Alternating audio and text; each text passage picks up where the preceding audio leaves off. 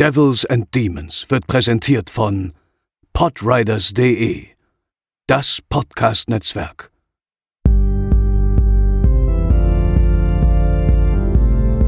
They're coming to get you, Barbara. They're coming for you.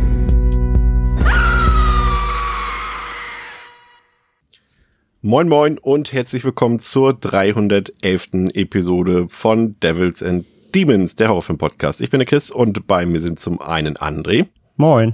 Und zum anderen Theresa. Hallo. Und der Winter hat äh, Deutschland immer noch im Griff. Das soll uns aber herzlich egal sein, denn ich will was ganz anderes von euch wissen. Und zwar haben wir uns ja einen Film vorgenommen diese Woche, nämlich The Collector aus dem Jahre 2009. Und ähm, falls ihr genau aufgepasst habt, also ihr beide, ähm, ist euch ja aufgefallen, dass das einer der Filme ist, also es gibt Tausende, die das natürlich so machen, aber ich bin auf die Idee dieser Fragestellung gekommen, der quasi diese Opening Credits in einem separaten Clip verfrachtet und äh, ja, das kein Film ist, in dem quasi die Opening Credits auf dem laufenden Film zu sehen sind, also in der Handlung quasi, sondern, wisst ihr, was ich meine? Mhm. Sondern separat in einer Art Musikclip, nenne ich es mal. Ich musste da tatsächlich an ähm, dran denken, das war irgendwie so ein Mix wie, wie American Horror Story, auch mit dem Sounddesign, was da drin war, und aber so ein bisschen Saw-Vibes auch noch drin. Also hier hat's mir gut gefallen. Das ist noch gar nicht die Frage, Theresa. Das machen wir später. So, Meine Frage gut. ist, was findet ihr besser? Wenn es quasi so separiert ist, extra, oder wenn quasi die Credits die Namen einfach über die Story drüber laufen? Das würde mich mal interessieren, André. Ähm, ich finde halt, das ist ganz abhängig vom Film. Also das passt halt nicht immer beides. Also, ne, jeder, jedes hat so seine Vorzüge, aber es muss eben zum Gesamtfilm, finde ich, passen. Dieses Clipartige, wie jetzt hier bei Collector, das hat halt diesen krassen ähm, MTV-Vibe, ne? Das haben wir ja schon ja. öfter gehabt, gerade so Mitte, Anfang 2000, da haben das viele Filme gemacht, gerade im Horrorbereich. Äh, das muss halt irgendwie, das hat sowas, sowas ja, das hat so was Grindhouse-mäßiges, aber aus den 2000ern. Das halt so eine eigene, fast so ein eigener Signature-Move. Und äh, ja, wie gesagt, total diese Video. Wurde früher auch benutzt, um, um Musik zu verkaufen. Darf man mhm. auch nicht vergessen, ne? Da werden irgendwie ein bekannter Song. Ich ja, glaub, bei, genau. lief nicht bei Freddy vs. Jason, lief da nicht irgendwie ein Song auch von El Nino oder irgendwie sowas? Ja, hier läuft ja auch Korn, ne? Also. Ja, genau. Also das, ähm, das hat halt extrem diese Musikvideo-Ästhetik und das muss halt zum Film passen. Also das kannst du jetzt schlecht von Hereditary sitzen. das passt einfach nicht. Also wenn das halt, wenn das halt, also ein Film wie Collector kann das halt machen, weil der ist halt so, der hat ja diese, diese, der hat diese Ästhetik, der hat diese, diese bisschen Edgigkeit so und dann ist es okay. Dann ähm, finde ich das auch in Ordnung. Also jetzt kein Fan davon, muss ich sagen, aber das passt dann irgendwie, das ist okay. Auch so ein Saw-Teil könnte das halt mal machen irgendwie. Und die sind ja auch halt eben diese, diese über, überschnellen Schnitte und immer sehr, alles sehr überzeichnete. Ähm, da passt das dann irgendwie, aber es muss halt im, im Kontext des Werks irgendwie passen. Dann, dann finde ich es okay. Ich manchmal können das ja auch kleine Meisterwerke sein, ne? Wenn ich da jetzt an zum Beispiel The Girl with the Dragon Tattoo denke, also dem, die Fincher-Version davon als ähm, die Coverversion vom Immigrant Song, der am Anfang in den Credits läuft und sie da quasi ein halbes Kunstwerk draus gemacht haben aus diesen zwei Minuten Credits. Also das kann manchmal auch äh, besser sein als so mancher Film. ähm, wie ist es bei dir, Theresa? Was bevorzugst du oder ist es dir egal? Also mir fallen spontan halt gar nicht so viele andere Sachen ein. Das ist gerade so ein bisschen mein Problem. Ich würde jetzt aber sagen, bevor man Opening Credits hat, die praktisch mit dem Film laufen, wo aber absolut nichts passiert, wo man wirklich das Gefühl hat, okay, das ist jetzt noch mal Füllmaterial, fünf Minuten, ähm, dann habe ich das lieber so. Prinzipiell habe ich aber, glaube ich, nicht so richtig eine Meinung dazu, weil mir gerade das einfach an Beispielen mangelt in meinem Kopf. Ich meine, gut, letztendlich ist, gibt's ja auch eine Mischform, ne? Es ist quasi jetzt, wenn wir uns zum Beispiel Halloween nehmen, da, in, in, da schmelzen ja meistens irgendwelche äh, Kürbisse im Intro und es läuft das bekannte Theme, aber da passiert ja ansonsten jetzt auch nicht großartig irgendwas. Also weder das eine noch so richtig das andere, ne? Also, aber mhm. im Prinzip ist es ja auch da. Also, ja, ich glaube, früher war es einfach mehr Gang und Gäbe als heute, glaube ich, ne? Heute ist es doch eher eine Seltenheit, dass das nochmal so separiert wird. Aber soll uns jetzt egal sein, hat mich nur mal interessiert, reden wir eh gleich nochmal drüber. Äh, lasst uns lieber mal ein bisschen mit dem Film beschäftigen, The Collector. Wie sieht's denn bei euch aus? Hattet ihr den Film schon mal im Vorfeld gesehen oder jetzt zum ersten Mal, André? Äh, tatsächlich zum ersten Mal. Der, uh. ging irgendwie, also nicht an mir vorbei natürlich, aber es war einer dieser Filme, hatte ich auch schon ja öfter im Podcast. Es war einer dieser Filme, die irgendwie immer omnipräsent irgendwo mal auftauchen und man irgendwie da mal einen Titel liest oder das Plakat sieht. Aber ich irgendwie aus freien Stücken, sag ich mal, als ob der Podcast hier so ein Zwang wäre, ähm, aus freien Stücken hatte ich irgendwie nie die Muße, den mir anzugucken. Das ist der neue Untertitel, Devils and Demons, aus freien aus freien Stücken.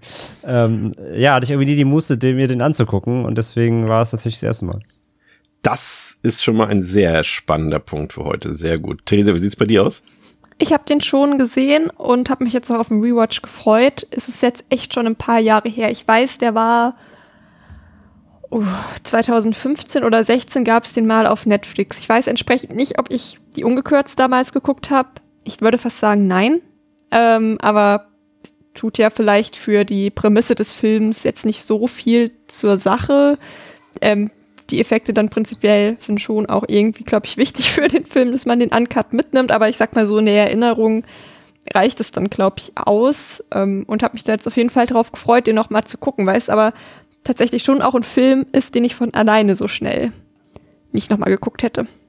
Es war auf jeden Fall, als ich auf meinen ersten Filmbörsen war, ähm, Anfang der 2010er, ähm, als ich zum ersten Mal aufgrund meines Wohnsitzes die Möglichkeit hatte, zu Filmbörsen zu gehen, war das auf jeden Fall äh, der Renner damals, ähm, die Version irgendwie uncut zu kriegen, ähm, weil es den halt sonst in Deutschland nur gekürzt zu sehen gab. Und äh, ich habe den auch seitdem sehr oft schon gesehen. Äh, lässt sich natürlich jetzt schon mal äh, dahergehend so ein bisschen äh, einschätzen, wie ich den Film so finde, aber ich äh, bewahre mein Geheimnis mal nochmal. Ähm, wir stürzen uns jetzt erstmal kurz auf die Fakten zum Film. The Collector aus dem Jahre 2009 ist ein amerikanischer Film vom Studio LD Entertainment. Der hat auf Letterboxd eine Durchschnittswertung von 3,0 von 5, auf der IMDb eine 6,3 von 10. Der Film kam am 31. Juli 2009 in die US-Kinos und ist am 28. Mai 2010 bei uns direkt auf Blu-ray und DVD erschienen. Ähm, der Film hat 6 Millionen Dollar gekostet, hat damit knapp 10 Millionen Dollar eingespielt, was ja immerhin ausschlaggebend oder ausreichend war, um noch eine Fortsetzung zu produzieren. Über die wir übrigens, falls ich später nicht mehr erwähne, nächste Woche reden werden. Ähm, wenn ihr den Film sehen wollt, also vielleicht erstmal in dem Fall zu den Fassungen, es gibt eine geschnittene FSK 18 Fassung, das ist die gängige Version, die man hier in Deutschland zu sehen bekommt, die auch bei Prime Video drin ist oder bei anderen Streaming-Diensten, die ihr auch auf Blu-ray kaufen könnt, wenn ihr den Film wirklich in seiner ja, in seiner vollen Qualität ungeschnitten sehen wollt, was ihr tun solltet, dann müsst ihr euch die Spio JK-Fassung besorgen. Ähm, da sind auch zwei Minuten Differenz zwischen diesen beiden Fassungen drin. Die ist in Deutschland äh, indiziert seit 2016. Wenn ihr die sehen wollt, ähm, ja, ich habe es ja schon verraten quasi, ähm, auf Filmbörsen liegt die durchaus mal rum, gibt's im Mediabooks. Wie gesagt, das ist die Black Edition von Splendid oder die Mediabooks von Indeed oder eben im Ausland, da sind auch alle Versionen ungekürzt. Der Film läuft 88 Minuten. Äh, eine Content Note geht auf jeden Fall eine sehr große raus äh, für Tierliebhaberinnen und Tierliebhaber. Ähm, es werden dort Tiere sehr brutal getötet und sehr grafisch getötet. Also wenn ihr das nicht abkönnt in filmischer Form, dann auf keinen Fall diesen Film gucken. Wir haben Body Count von acht Kills, wovon einer Offscreen ist. Deswegen wollte ich nicht so ganz, ob wir ihn mitzählen oder nicht. Ähm, in Sachen Brutalität, Theresa, und Grusel würde ich persönlich eine Einschätzung bei vier von fünf in Sachen Brutalität geben und so drei bis 3,5 in Sachen Grusel. Grusel aber in dem Sinne auch verbunden mit äh, mein Herz schlägt vor Spannung, dass es dann schon wieder gruselig ist. Verstehst du das? Mhm. Ja, ja, ich verstehe, was du meinst. Ja, ich habe nämlich gerade auch drüber nachgedacht, wieder über diese Grusel- und Spannung Abgrenzung, die ja häufig gar nicht mal so leicht ist. Ähm, es ist auf jeden Fall ein unfassbar spannender Film. Ob ich ihn so richtig gruselig finde. Vielleicht müssen wir die Kategorie umbenennen in Treibt den Puls hoch oder sowas. Ja. ähm, ja, das vielleicht eher. Aber ich glaube, da wäre ich trotzdem ein bisschen weiter unten, vielleicht bei einer 3 von 5. Ähm, und Brutalität, ja, der ist schon sehr brutal. Da geht natürlich immer noch mehr. Und jetzt frage ich mich halt gerade, ehrlich gesagt, sollte ich mir vielleicht einfach mal aufschreiben, was ich für was vergebe, damit ich ja. selbst mal so ein internes Ranking-System habe, weil ich vergesse das immer wieder. Ähm, aber ja, es ist schon echt ein sehr brutaler Film und Leute, die damit nicht gut umgehen können, die, ja, vier von fünf passt, glaube ich, schon gut, auch weil es ja keinerlei Humor hat, weil häufig wird ja die Gewalt irgendwie mit Humor ein bisschen entschärft und wirkt dann doch gar nicht so schlimm wie das, was faktisch gezeigt wird, eigentlich ist. Und hier ist es aber, wirkt es genauso schlimm, wie es gezeigt wird. Und ich glaube, das unterscheidet es von anderen Filmen, ähm, die vielleicht in der Darstellung an sich noch ein bisschen brutaler sind. Ja. Vier von fünf, passt schon. Ja, also ich, ich würde auch noch mal dazu erwähnen, also wenn wir hier diese Kategorien irgendwie machen, ähm, ich würde jetzt nicht davon ausgehen, dass sie, wenn wir jetzt jemand die fünf vergeben würden, dass es automatisch irgendwie immer alles in der Kategorie irgendwie diese Vomit-Gore-Trilogie oder sowas sein muss oder sowas. Ne? Also fünf von fünf kann, können auch äh, Filme sein, die jetzt nicht äh, am Rande der Legalität sind, sage ich mal. André, was würdest du sagen? Wie ja, genau, also wie du auf jeden Fall sagst, und auf 5 heißt ja auch nicht immer nur grafisch, also es kann ja auch einfach psychische Gewalt sein oder einfach ne, besonders zermürbend oder so. Also ja. das würde ich auch Zum Beispiel so Funny Games würde ich jetzt zum Beispiel, obwohl der wenig grafische Gewalt hat, den würde ich auch wahrscheinlich eine 4 von 5 Genau, genau, ja, ja, genau, deswegen. Aber der hier natürlich setzt natürlich sehr auf Grafik und, und Torture und so weiter und da ist auf jeden Fall nicht zimperlich. War auch echt erstaunt, wie er teilweise dann zur Sache geht. Also das hätte ich gar nicht erwartet. Ähm, ich wusste ja, dass er indiziert ist und auch gekürzt in der, also ich habe einen Uncut gesehen, aber ich wusste, dass es eine gekürzte gibt und so weiter. Ähm, und war schon mal so erste Hälfte des Films noch ein bisschen verwundert, aber wenn es dann erstmal losgeht, dann war ich schon echt äh, überrascht. Von daher äh, würde ich tatsächlich auch die vier mitgehen. Das ist schon recht ordentlich, ja. Und, und hast du Gruselanspannung oder neue Kategorie, hat es dir den Puls hochgetrieben? ähm, ja, ich hatte schon viel gelesen, dass der halt so spannend sein soll. Fand, also war er auch, aber nicht so krass, wie ich dann irgendwie erwartet hatte. Also es hat mich nicht so krass gepackt. Also eine 3 würde ich geben. Drei okay. Wunderbar. Also, falls ihr noch eine Einschätzung braucht, ich würde sagen, der Film ist Leuten empfohlen, die Fans von Saw sind, zumindest von den Fallen, die vielleicht so Home Invasion wie Your Next mögen und die einfach so diese Art und Zeit, so habe ich es mal so ein bisschen eingrenzt, äh, Midnight Meat Train so in diese Richtung ähm, gehen, würde ich sagen. Also wer diese Filme mag oder zwei, diese drei Filme mag, äh, der liegt auf jeden Fall richtig. Und falls ihr so gar nicht wisst, worum es in The Collector geht, wird André euch nochmal in aller Länge zusammenfassen, worum es geht in dem Film. Arkin ist Handwerker und arbeitet gerade an den Sicherheitsvorkehrungen eines abgelegenen Hauses in der amerikanischen Pampa. Dort zieht gerade die Familie Chase ein. Die Eltern mit ihren beiden Töchtern. Arkin versteht sich gut mit der Familie, doch er hat Geheimnisse. Er selbst ist eine Tochter und eine Frau, die schwer verschuldet ist. Arken soll schon seit längerer Zeit endlich mal Geld ran schaffen, um seine Familie aus der gröbsten Not zu befreien. Doch der Countdown läuft ab. Bis Mitternacht hat Arken noch Zeit, die Schulden zu begleichen. Und so plant er in den kommenden Nacht ins Haus der Familie Chase einzubrechen, da diese auf Reisen ist. Doch nach seinem zunächst reibungslos verlaufenden Einstieg ins Haus muss Arken feststellen, dass er doch nicht so allein ist, wie er hofft. Ein fremder, schwer verletzter, völlig verängstigter Mann taucht auf. Doch das ist nicht alles. Ein maskierter Killer befindet sich mit den beiden im Haus und sperrt den unbekannten Mann in eine viereckige Box. Aken will seinen Raub abbrechen, doch die Ausgänge aus dem Haus sind versperrt und überall hat der maskierte Killer komplexe Fallensysteme aufgebaut, die bei der kleinsten Aufmerksam Unaufmerksamkeit auslösen. Als wäre das noch nicht genug, muss Aken feststellen, dass es Familie Chase nicht mehr rechtzeitig geschafft hat, abzureisen. Und so befinden sich die beiden Eltern gefangen im Keller des Hauses. Der sich The Collector nennende Killer foltert und tötet die Anwesenden nach und nach. Nur Arken schafft es sich heimlich leise wie ein schattentliches Gebäude zu bewegen. Plötzlich kommt die ältere Tochter der Familie mit ihrem Freund nach Hause. Sie werden bei ihrem Techtelmechtel vom Collector unterbrochen. Arken kann nicht verhindern, dass die beiden den grausamen Fallen des Killers zum Opfer fallen. Anschließend gelingt Arken die Flucht aus dem Haus, doch als er sich umsieht, entdeckt er die jüngere Chase-Tochter hinter einem Fenster um Hilfe flehen. Arkens Gewissen zwingt ihn dazu, wieder ins Haus zu gehen, um das kleine Mädchen zu retten. Es entspinnt sich ein erbitterter Kampf bis auf das letzte Blut. Letztendlich gelingt Arken und Hannah die Flucht und die beiden laufen in die Arme von Polizei und Ambulanz. Arken soll ins Krankenhaus gebracht werden, doch der Rettungswagen wird gerammt und verunglückt. Es ist der Collector, der Arken in seinem Lieferwagen entführt und in die Collectorbox sperrt. Dabei erfahren wir, dass es sich beim Collector um einen Kammerjäger handelt, mit dem Arken zu Beginn des Films Bekanntschaft gemacht hat. Ich habe gerade überlegt, ob einige Leute jetzt enttäuscht sind, weil es nicht um einen Filmsammler geht, der Leute ermordet. das wäre ein, Film über, das wär ein Film über dich. Ja. ja. in die Collector-Box. Da bist du so in so eine, so eine gigantische Limited Edition eingesperrt, wenn du das Opfer von ihm willst. Ja, der, der, der, der, Steelbook. der sperrt dich in so ein Mediabook ein, ja. Ja. ah, ja, wunderbar. Danke, André. Ähm, Regie geführt hat Markus Dunstan. Ähm, den kennt man gar nicht so sehr von seinen Regiearbeiten jetzt, abgesehen von The Collector und The Collection, hat er noch so ein paar kleinere Filme gedreht. The Neighbor, äh, Pilgrims, auch so ein Slasher und zuletzt war es Unhuman. Den kann man sich zum Beispiel auch auf äh, Sky und Wow gerade ansehen, habe ich gestern gesehen. Aber er ist vor allem im Duo mit seinem Writing-Partner Patrick Melton bekannt, denn die beiden haben ähm, damals ihre Karriere gestartet damit, dass sie das Drehbuch zu Feast geschrieben haben. Den kennen ja vielleicht auch einige von euch. Ähm, sie haben aber auch eben die Drehbücher zu Saw 4, 5, 6 und 7 geschrieben und haben uns damit ja auch schon André sehr viel Leid zugefügt, würde ich mal sagen. äh, Piranha 3 Doppel-D war jetzt auch wahrscheinlich nicht gerade der tollste Schreibaugust, den irgendjemand mal hatte. Ähm, und sie haben auch noch ähm, einen Teil zu Scary Stories to Tell in the Dark äh, geschrieben. Ursprünglich sollte der Film Theresa mal ein Prequel zu Saw werden. Und ich glaube, das erkennt man durchaus. Ne?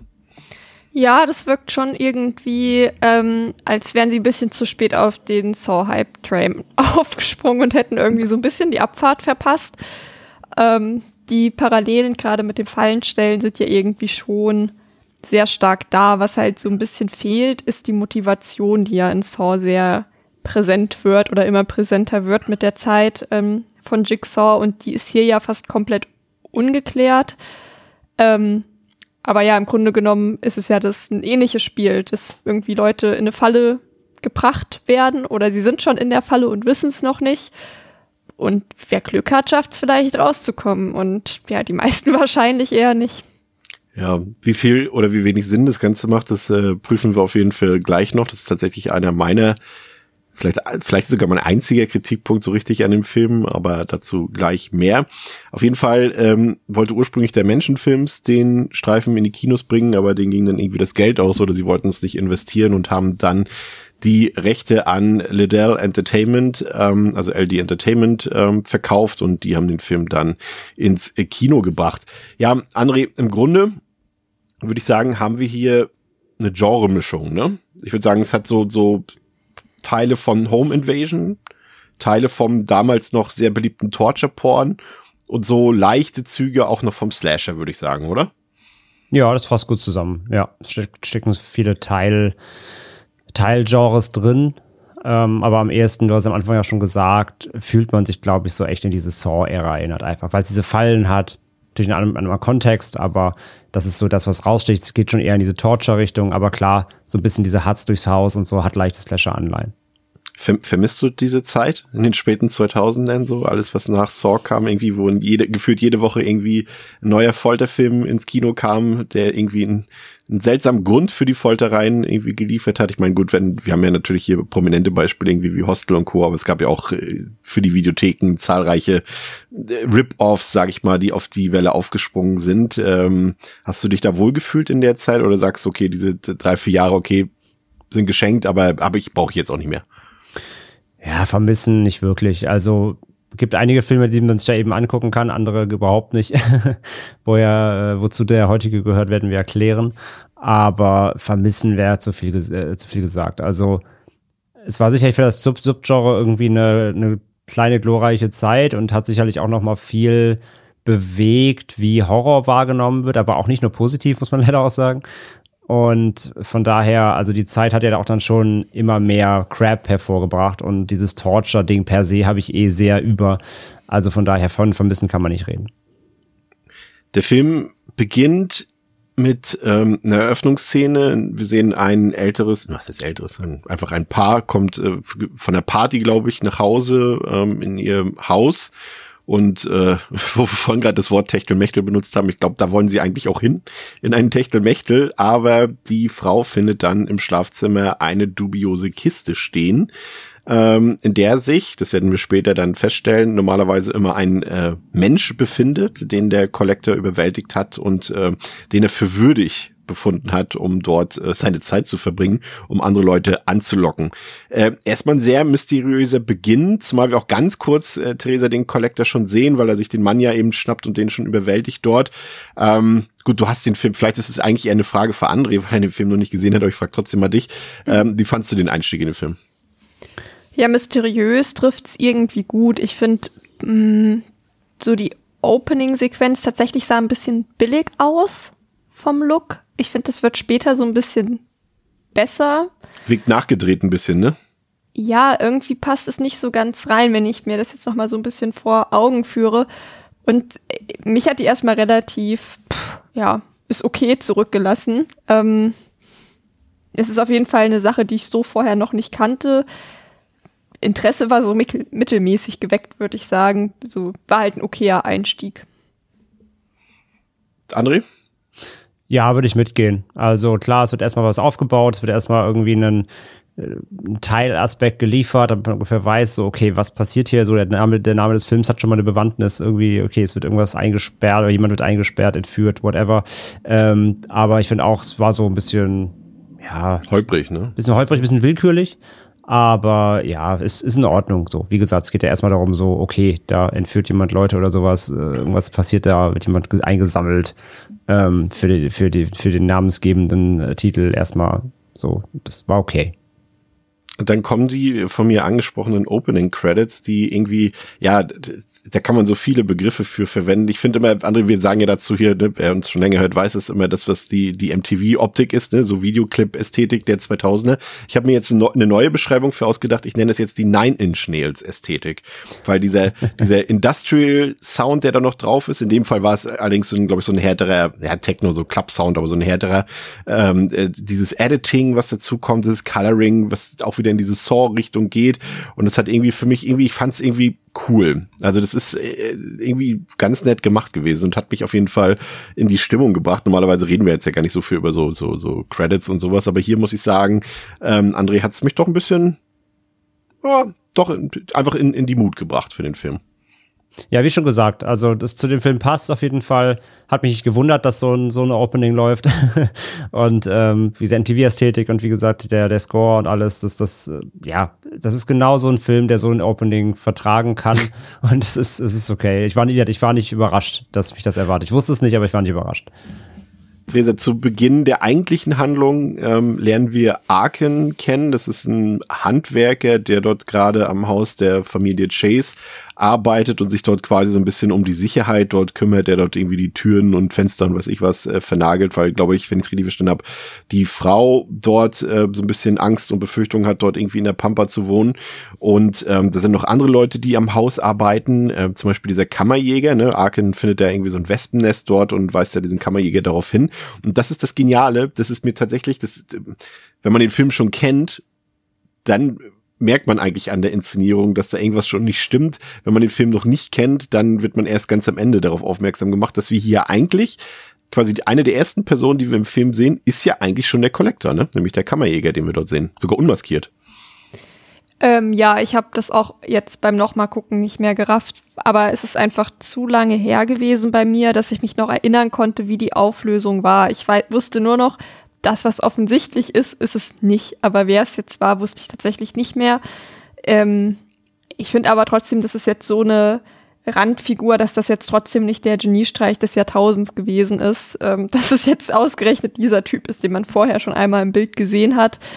Also der hatte da jetzt ja auch keine großartig bedeutende Rolle. Ja, ist auch okay gewesen. Ich sag mal so, das macht den Film jetzt nicht aus, wer es am Ende dann tatsächlich gewesen ist. Der lebt ja eher davon, dass es nicht die Person ist, von der wir denken, dass sie es ist. Okay, jetzt bin ich jetzt kurz überfragt. Was dachtest also wer, was sollen wir denn denken, wer es ist? Okay, Ed André. ähm, also, dass André jetzt beim ersten Mal gucken nicht, wahrscheinlich nicht drauf gekommen ist, dass es der Kammerjäger ist, ist mir durchaus klar. Aber, aber gibt es eine andere? Gibt es gibt's Red Herrings im Film?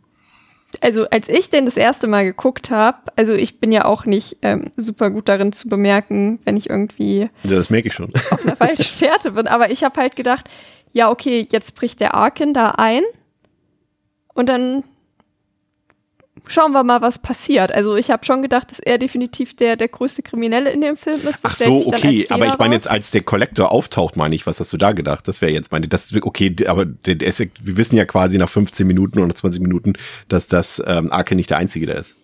Ja, aber trotzdem äh, finde ich, und das ist ja sowas, wo die Spannung gut aufgebaut wird, wir sind dann ja relativ schnell mit Arkin als Einbrecher in dem Haus und ähm, da stellt sich dann ja schon die Frage, okay, was macht er da jetzt noch eigentlich? Weil wir haben ja noch ein paar Minuten auf der Uhr, sogar noch sehr, sehr viele. Und ich fand ihn schon auch verdächtig oder hab, also auch wie er dann mit dem Mädel, also er, er spielt oder trinkt dann ja auch Tee mit dem jüngeren Mädchen und sagt dann so, ja, ich habe auch eine Tochter. Und das hätte man auch fishy sehen können. Meiner Ja, Meinung nach. ja, ja, ich finde, find, er ist ein sehr dubioser Charakter, dem ich definitiv schlimme Dinge zugetraut hätte. Weswegen es mir bis wirklich klar war, dass er nur da den Raubüberfall machen möchte und sich eigentlich wieder verpieseln möchte, nicht so ganz klar war, dass er wirklich, wenn er die Möglichkeit bekommt, keine anderen Dinge plant. Also zumindest auch diese Szene am Anfang eben, wo er mit diesem Mädchen dann Tee trinkt, fand ich irgendwie unangenehm. Ich glaube, wir sind da einfach vom Timing ein bisschen unterschiedlich, weil zu dem Zeitpunkt habe ich mir noch gar keine Gedanken gemacht darüber, dass das Arken, also das Arken, ne, wir erfahren ja schnell, äh, André, dass Arken ähm, jetzt auch kein Saubermann ist. Ne? Ich glaube, man kann mit ihm ganz gut mitfiebern, weil seine Figur, glaube ich, sehr ambivalent angelegt ist, weil er vom Grunde her eigentlich die ganze Zeit sympathisch ist und ja eigentlich irgendwie einfach nur verzweifelt ist und an seine Familie, also an seine Liebsten denkt. Und somit kann man irgendwie, zumindest im Rahmen dieses Films, in echt könnte ich das nicht, aber im Rahmen des Films, sein negatives Handeln aufgrund des guten Zwecks, der dahinter steckt, irgendwie wieder akzeptieren und mit ihm mitfiebern. Und ich habe da tatsächlich irgendwie keinen Gedanken dann verschwendet, dass Arken auch beim ersten Mal gucken nicht jetzt irgendwie dort die Familie dort umbringt oder sowas. Das hätte für mich irgendwie nicht gepasst, aufgrund der Einführung von Arken nicht irgendwie. Aber wie hast du es gesehen als äh, Collector-Jungfrau? Ähm, na, also ja, wie du schon sagst, also dass da schnell klar wird, dass da zwei im Spiel sind, ist ja, das wird relativ schnell auf, aufgedeckt. So, ne? Also ich finde nicht, dass man im Film viel Zeit hat, um zu denken, dass Arken jetzt irgendwie ein Mörder ist oder dass der gleich hier anfängt, Leute irgendwie abzuschlachten oder zu entführen. Das finde ich nicht. Also er hat ja eine klare, man kriegt ja seine Motivation gleich schon an die Hand, ne? dass es halt um Geld geht und um Schulden. Und deswegen äh, kam ich auch gar nicht auf die Idee, dass er irgendwie jetzt ein, äh, ja, wie schon gesagt, genau, nicht kein, kein Mörder ist oder sowas. Er will halt an Kohle. Und dass da irgendwas anderes noch vor sich geht, hat mir dann schnell durch, durchschaut. So, von daher, ähm, dass er jetzt nicht der, der Collector ist, war mir, oder ja, nicht mal der, der Maskierte ist, war mir klar. Ähm, aber wer es jetzt sein könnte, hatte ich eigentlich die ganze Zeit nicht wirklich auf dem Schirm, weil dafür werden zu viel, zu wenig Figuren am Anfang eingeführt, wirklich, ähm, dass, dass du irgendwie großen Rätselspiel hast und ja, dass es der Kammerjäger ist, also da käme ich nie drauf. Das war so, ja, so egal, diese Szene am Anfang, was schon wieder gut gemacht ist eigentlich, weil überhaupt gar kein Augenmerk auf dem liegt. Ähm, da wäre, da bin ich nicht drauf gekommen. Aber jetzt muss, möchte ich mich kurz trotzdem noch mal einklicken. Und zwar rede ich jetzt auch nicht davon, wenn wir schon wissen, dass er nicht die einzige Person da ist. Dann ist ja klar, dass er es nicht ist. Außer sie holen wieder den, den guten alten, oh, er hat irgendwie zwei Persönlichkeiten, äh, Trick aus der Trickkiste.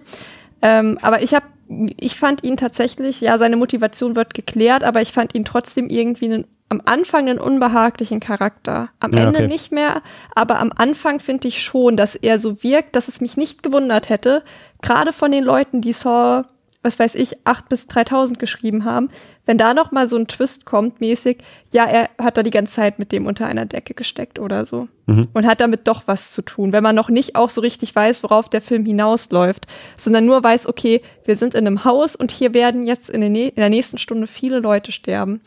Das Aber ist spannend. ja, für, mich, für mich hätte diese, also die, diese ähm, Version, die du gerade quasi äh, die erdichtet hast, die hätte für mich den kompletten Film versaut tatsächlich. Ja, hätte so ja auch. gewesen. Deswegen ja. funktioniert er ja auch so gut, weil er das eben nicht macht. Ja. Aber ähm, bei einem Film mit der Prämisse, wie gesagt, wenn, wenn der Regisseur Schreiberling von Saw 4 bis keine Ahnung was ist, wäre es jetzt auch nicht super verwunderlich gewesen.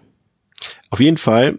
Ähm, André spielt äh, Josh Stewart ähm, die Hauptrolle, also den Arkin, den kennt man ja durchaus sowohl aus Horrorfilmen, irgendwie zum Beispiel so kleine, also was heißt kleinere, Insidious, The Last Key zum Beispiel, aber auch ähm, bei Christopher Nolan hat er mehrfach mitgespielt, in Interstellar zum Beispiel und in The Dark Knight Rises und den kennt man halt so auch vom, vom Gesicht her. Ähm, ich muss sagen, ich finde ihn, obwohl er, ich finde, er hat kein klassisches Hauptdarstellergesicht. Das kann man, glaube ich, auch so sagen. Aber gleichzeitig hat er mich irgendwie total an den jungen Sean Penn so ein bisschen erinnert, so von seinen Gesichtszügen und von seiner Art, von seiner Art des Schauspiels her. Und ich muss sagen, für mich funktioniert er tatsächlich überragend, weil ich zum einen seine Entwicklung zum Helden in Anführungszeichen irgendwie nachvollziehbar dargestellt fand von ihm, aber auch dieses Schluffi, ich komme im Leben nicht so zurecht und meine Augen hängen schon runter, weil ich zwar die ganze Zeit arbeite, aber trotzdem nichts auf die Reihe kriege. Also für mich hat er das wirklich sehr, sehr gut gemacht. Äh, ja, witzig, Penn, guter Punkt eigentlich. Ist mir gar nicht aufgefallen, aber hast du recht. Hat tatsächlich ein paar Züge von ihm.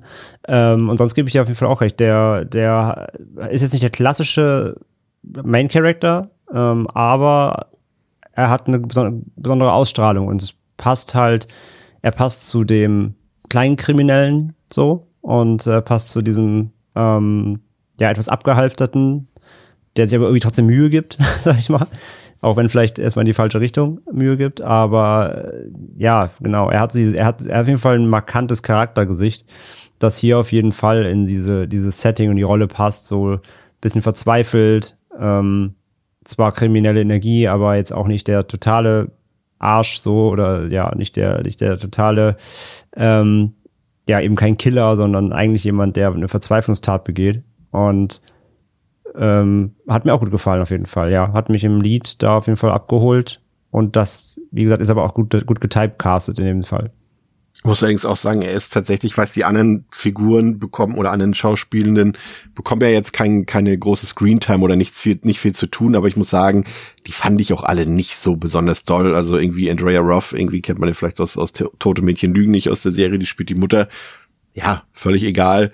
Michael Riley Burke, den kennt man vielleicht aus der Ted Bundy-Verfilmung aus Anfang der 2000er, glaube ich. Der spielt den Vater, ist auch egal. Das wirkt alles so ein bisschen wie so B-Serienmäßig. Auch Madeline Siemer.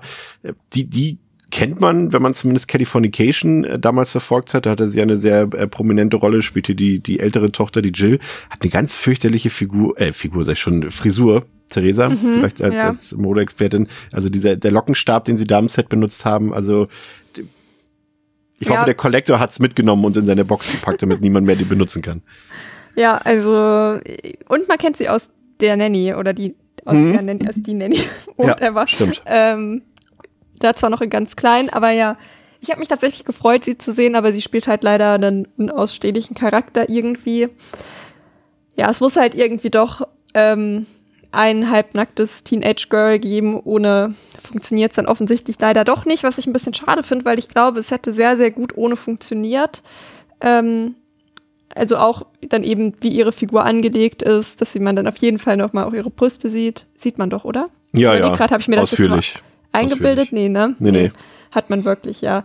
Ähm, und ich finde, das hätte der Film halt gar nicht gebraucht.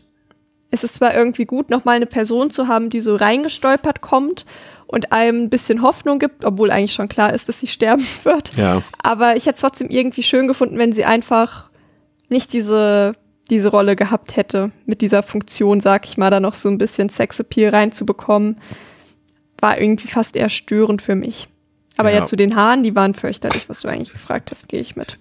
Ansonsten haben wir noch ähm, die Rolle, die ähm, quasi die, also die Frau von Arken im Film wird von Daniela Alonso gespielt. Die kennen wir hier auch aus dem Podcast. Die hat auch in Brockturn 2 zum Beispiel mitgespielt ähm, oder in The Hills of Ice 2 ähm, und in der Serie One Tree Hill auch ähm, eine ganze Weile mitgespielt. Aber André, ich, ich stelle mir gerade die Frage, gerade wenn diese ganzen Nebendarstellerinnen und Nebendarsteller ohnehin nicht besonders überzeugend sind, ich überlege gerade, ob der Film funktionieren würde, wenn nur Arkin in dem Haus ist. Also na klar müsste man den ein bisschen umschreiben, ne, weil der, er dann natürlich diese Reveals nicht hat im Keller und so weiter. Ähm, aber ob das, ob das trotzdem funktionieren würde. Oder vielleicht nur, wenn nur die kleine Tochter, wenn, na gut, warum sollte die alleine in dem Haus sein, ne? Aber. Ja, ich weiß schon, was du meinst. Ähm, das ist eh so ein Punkt. Es sind halt irgendwie verstreut gefühlt sehr viele Leute im Haus, was manchmal so ein bisschen random wirkt. Aber es ist halt einfach die Familie. Und ähm, ja, dass dann auch eben die Tochter nochmal reinstolpert, so zufällig, ist halt auch so, vor allem irgendwie erst sieht man, dass irgendwie schon alles abgeschlossen ist, dann sieht sie plötzlich in der Küche. Das ist halt auch so ein bisschen, also sind eh so einige ähm, Konstellationen, die manchmal ein bisschen weird wirken. Da, da für dich noch, der Collector hat den die Tür aufgeschlossen. Ist es so?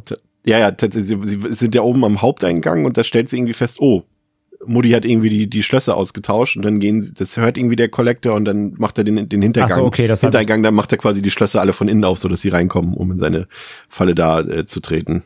Das habe ich gar nicht äh, mitgeschnitten tatsächlich. Okay, dann gut, dann habe ich nichts gesagt, aber ja, es teilweise Figurenkonstellationen so ein bisschen äh, unüber, unübersichtlich in dem Haus verteilt, aber ähm, so gener generell braucht man natürlich so ein bisschen Futter, sag ich mal. Ja. Ansonsten wäre es halt irgendwie, dann wäre es halt nur ein Katz-und-Maus-Spiel zwischen Arkin und dem Collector, was halt auf Dauer auch boring wäre.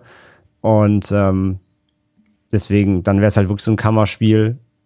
Von daher so ein bisschen, ein bisschen Futter brauchst du ja. Und ich meine, wenn die, die, das ist immer die Grundstory, dass er die Familie da überwältigt hat. Und so, von daher, die, ich meine, die haben ja nicht viel zu tun, außer sterben. Ja, ja, deswegen, ja. Ähm, aber ja, da will der Film natürlich ein bisschen seine Schauwerte natürlich dann auswetzen, weil ähm, sonst, wie gesagt, hätte er ja auch keine Möglichkeit, Gewalt groß zu inszenieren. Aber andererseits hätte man jetzt auch nicht so viel un unnötig Geld ausgeben müssen, um da hochkarätigere Schauspielerinnen und Schauspieler zu engagieren, bei denen so wenig wie die zu tun haben. Auf jeden Fall äh, mit Arkins Einbruch ins Haus, Theresa, entwickelt sich ähm, quasi ein ja Katz und Maus Spiel im Haus mit also ich muss wirklich sagen, also für mich ist das eine der ich will jetzt auch kein, kein Superlativ aufbauen oder sowas, aber sag mal, einer der spannendsten Filme der letzten 15, 15 Jahre heute, ne? Ja, Der letzten 15 Horrorjahre. Das haut aber haargenau hin. Ähm, der letzten 15 Horrorjahre, weil ich finde das, äh, das einfach super spannend gemacht, einfach das Ganze, ne? Weil das, du hast ein abgestecktes Setting mit dem Haus. Klar, das ist auch viel Suspension of Disbelief dabei, weil das Haus ist jetzt auch nicht so riesig, wie es teilweise uns verkauft wird, dass dort irgendwie der Collector und Arkin pausenlos sich übersehen oder aneinander vorbeirennen quasi. Das ist natürlich Quatsch in dem Sinne. Aber ich finde so, wie der Film das inszeniert und darstellt, muss ich sagen, also für mich auch jetzt beim, ich glaube, ich habe jetzt das vierte Mal gesehen, echt Nervenkitzel. Weil der Film halt auch so ein extrem hohes Tempo hat und uns quasi als Zuschauer quasi keinerlei Pause gönnt. Ja, genau, also halt schon dieser erste Moment, wenn man irgendwie bemerkt, okay, er ist jetzt hier im Haus und macht was, der Film kann auch nicht vorbei sein und dann merkt man, okay, er ist nicht alleine und dann denkt man erst, oder ich denke erst, offensichtlich denke ich anders erst als die Leute. ähm, oh, was passiert hier? Sind, ist die Familie doch da? Scheiße, jetzt wird er erwischt und dann, oh Gott, nein, es ist noch viel schlimmer als erwartet. Ähm, und ja, wie es sich dann inszeniert, ist echt richtig, richtig klasse. Und vor allem mag ich das, dass der Film so minimalistisch irgendwie mit so, ja, auf so einem ganz minimalistischen Ebene gut auskommt. Also da ist ja auch ganz, ganz wenig Dialog. Es ist Ja. wirklich viel Stille und gut eingesetzter Score, der das so verdammt nervenaufreibend macht. Ähm, ja, es ist einfach wirklich unfassbar spannend.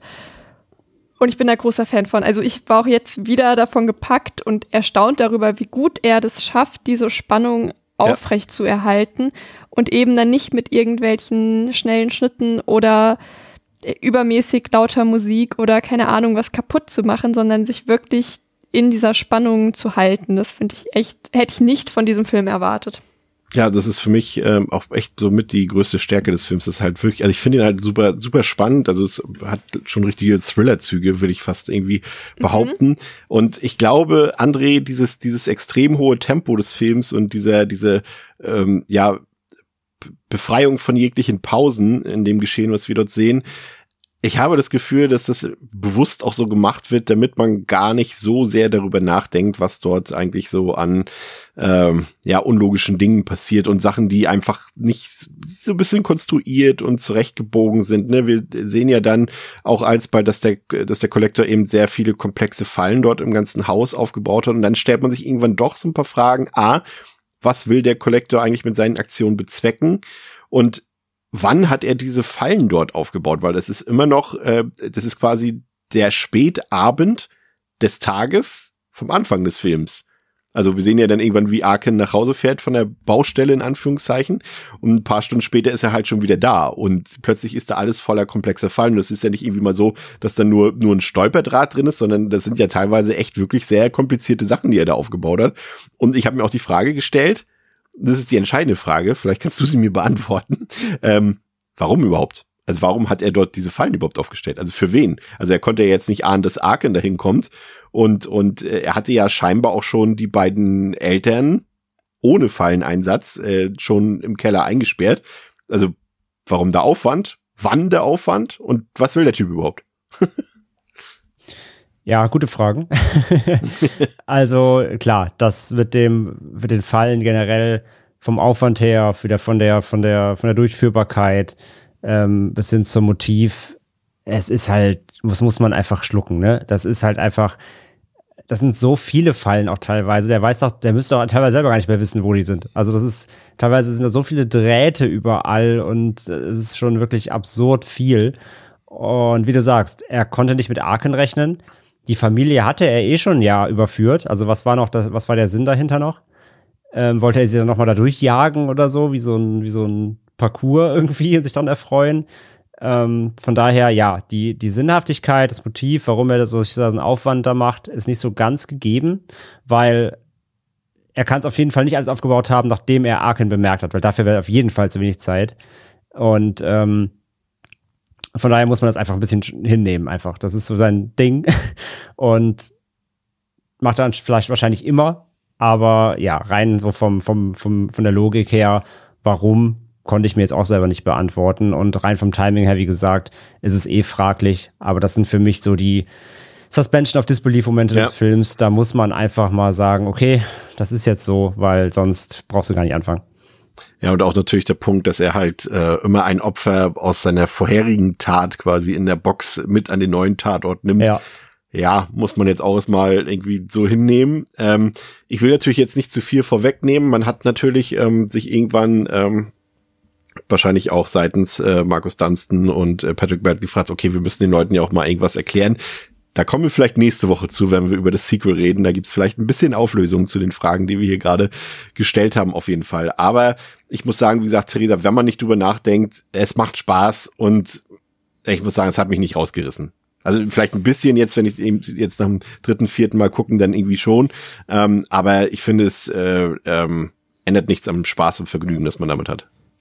Ja, also es tut im Grunde genommen nichts zur Sache. Man kann ja auch an anderen Filmen dieser Art Spaß haben.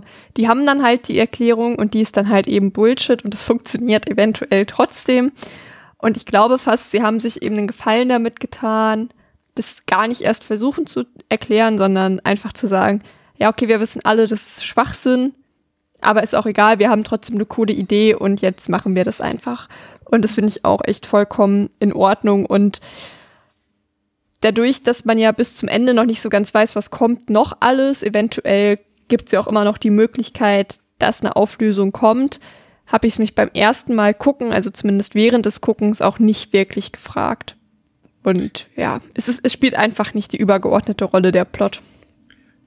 André, wir haben ja äh, zu Beginn schon den Soundtrack erwähnt. Ich muss sagen, also da haben sie wirklich vorzüglich gearbeitet, aus meiner Sicht. Also zum einen bei der Auswahl, aber auch wie sie Musikstücke, und das sind ja keine, also Score ist ja ganz wenig in dem Film drin, ähm, wie sie quasi Originalmusikstücke genommen haben und dort quasi Insets draus gemacht haben und wie, wie sie eingebaut wurden. Du hast vorhin schon Korn gesagt.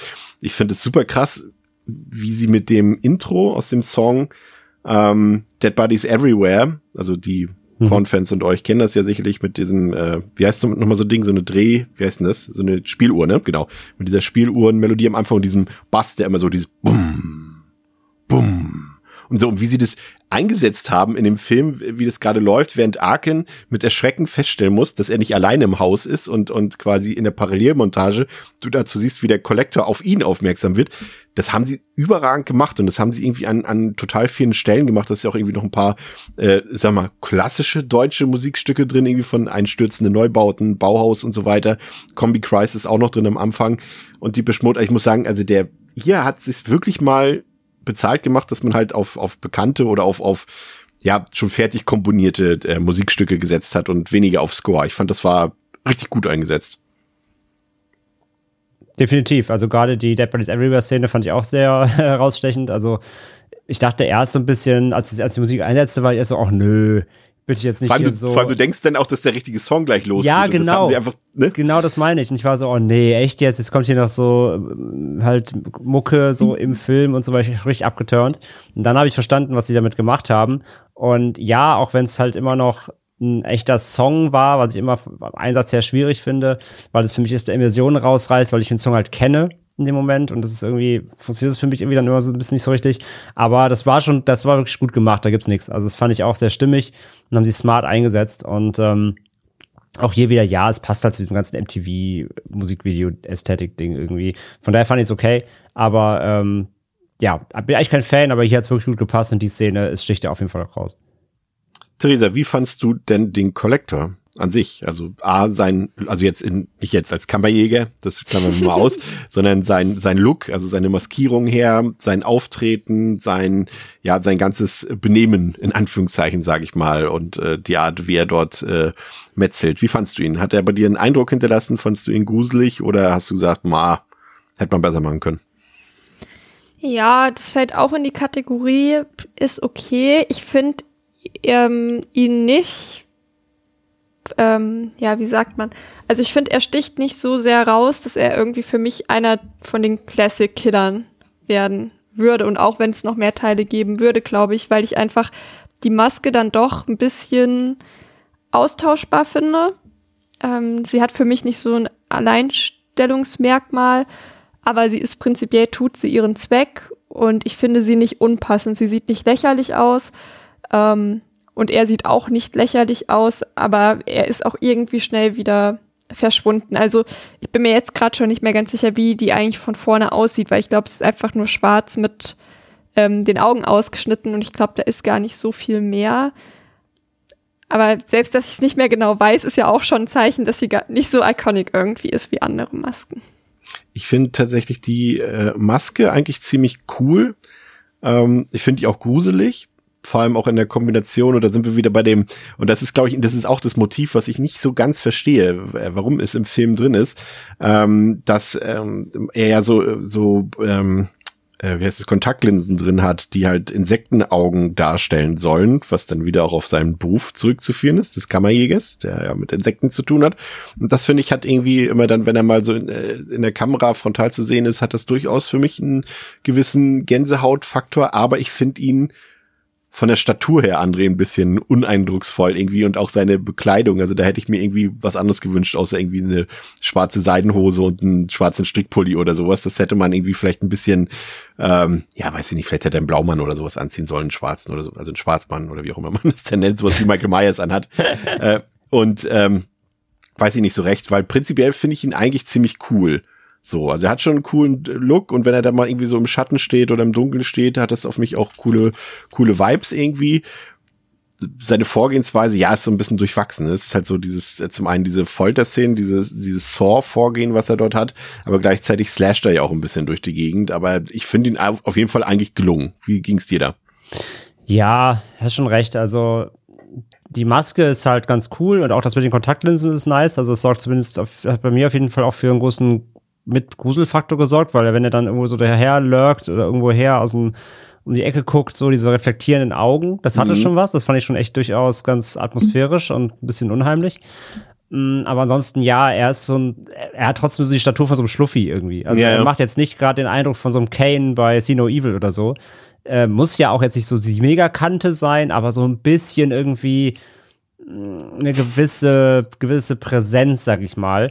Aber vielleicht ist er so dünn, weil er anders nicht mehr durch seine Feinkonstruktion durchkommen würde. Ich wollte gerade sagen, vielleicht hat es aber auch einfach so ein bisschen den Sinn, weil er es dafür, er hatte so ein bisschen so eine Wendigkeit. Auch wenn er ja. diese Szene, wo er so sehr schnell aufsteht und so, ich hatte das Gefühl, dass er sehr wendig ist, er sich sehr halt durch das Haus schlängeln kann, fast schon. Ähm, das warum wiederum dann eher, eher zuträglich. Genau das, weil wenn du halt so eine riesen Kante hast, irgendwie als, als, als Schauspieler da unter der Maske, äh, dem kaufst du auch nie ab, dass er sich da galant durchs Haus bewegen kann, während tausend Stolperdrähte in allen Ecken sind. Von daher fand ich es wiederum eigentlich ganz gut, dass er so eher so der Wendige war, so fast so ein Schlangenmensch irgendwie oder eben Spinnenmensch, der eher so ein bisschen, ja, durch die Schatten huscht und eben aus dem Hinterhalt dann mit Wässern wirft, als jemand, der jetzt irgendwie aktiv drauf rennt, wobei er das ja trotzdem gemacht hat, ne? Aber die Glaubwürdigkeit so im Nahkampf als richtige Maschine hatte er natürlich jetzt so nicht. Ja, ich muss auch sagen, also wir haben ja anfangs schon gesagt, dass der Film durchaus hart ist und ich muss auch immer wieder sagen, dass ich den, dass ich das immer wieder vergesse, wie knüppelhart er teilweise einfach ist, weil also ein paar Fallen, ne, also wenn wir da an die, die Falle, also an die Bärenfallen, Plural, sprechen oder wie Jill dort dort an die, an die Nägelwand Leinwand, muss man ja fast sagen, oder was, was heißt fast, es ist ja eine Leinwand, äh, dort äh, geschleudert wird oder wie später Arkin dort äh, bei lebendigem Leib quasi die Zähne oder Zahn rausgehauen wird mit Hammer und Meißel.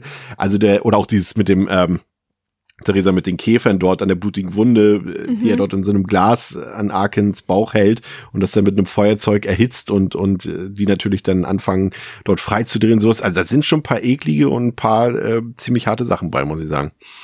Ja, auf jeden Fall. Also ich kann mich auch sehr gut an das Bärenfallenlager erinnern, wo auch eine sehr äh, kurzlebige Person nur reinfliegt, wo ich mich dann irgendwie auch gefreut habe, dass es die getroffen hat.